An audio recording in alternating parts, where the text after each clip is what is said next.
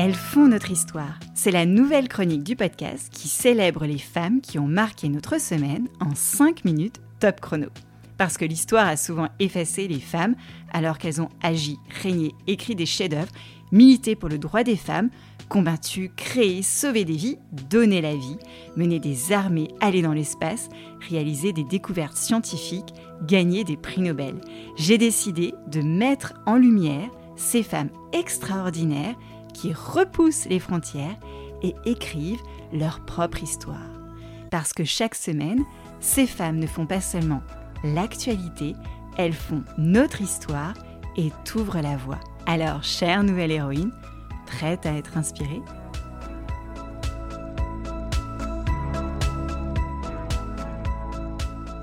Cette semaine, elle s'appelle Paloma, Nina et Aitana.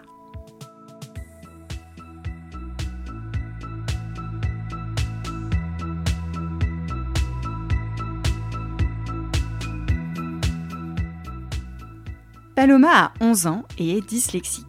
La dyslexie, c'est un trouble du langage écrit qui peut se manifester par des confusions et inversions de sons et de lettres, comme le prince des mots tordus ou Nina, la nouvelle héroïne que je t'avais racontée dans l'épisode numéro 3 du podcast. Paloma est aujourd'hui la plus jeune autrice de France avec son premier livre, Mathilde fait sa vie. C'est grâce à un cartable numérique qu'elle reçoit un jour qu'elle commence à taper un mot, puis deux, puis une phrase, puis deux phrases, puis ces phrases se transforment en histoire, et bam, un livre est publié. L'histoire du livre de Paloma Donianou, c'est Mathilde qui est convaincue que ses parents lui cachent quelque chose. Elle en est absolument sûre. Les comportements de ces derniers sont étranges, ceux de sa mère encore plus.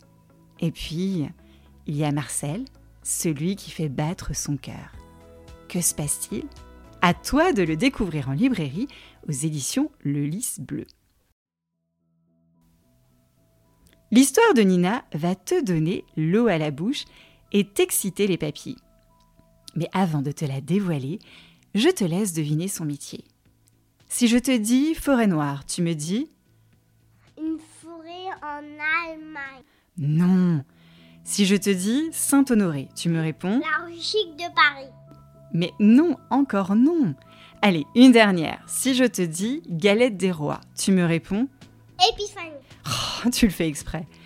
Nina a grandi à La Rochelle, à l'ouest de l'Hexagone, avec ses deux sœurs, Pandora et Paloma. Leurs parents étaient des fins gourmets et encore plus petites que pas trop grandes, leur partageaient leur passion des fourneaux. Avec son bac en poche, Nina part au Mexique apprendre le métier de boulangère auprès d'un couple de Français. Elle revient ensuite en France pour passer son CAP de boulangère, puis repart en Australie où elle se découvre une passion pour la pâtisserie. De retour en France, elle passe son CAP pâtisserie. Un nouveau cap est franchi pour Nina, qui la conduit dans un grand palace parisien, le Meurice, où elle sera commis pâtissier sous les ordres de Yannick Aleno, le chef de l'époque.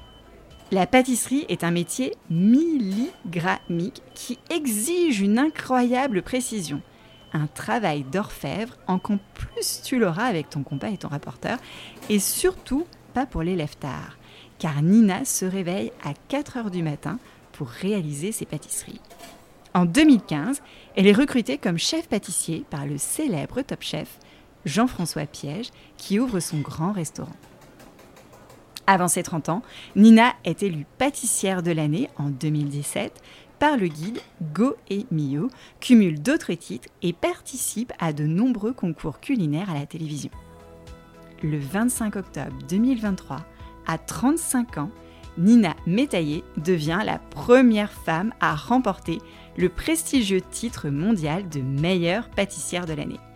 Un titre sucrement bon et délicieusement mérité pour Nina.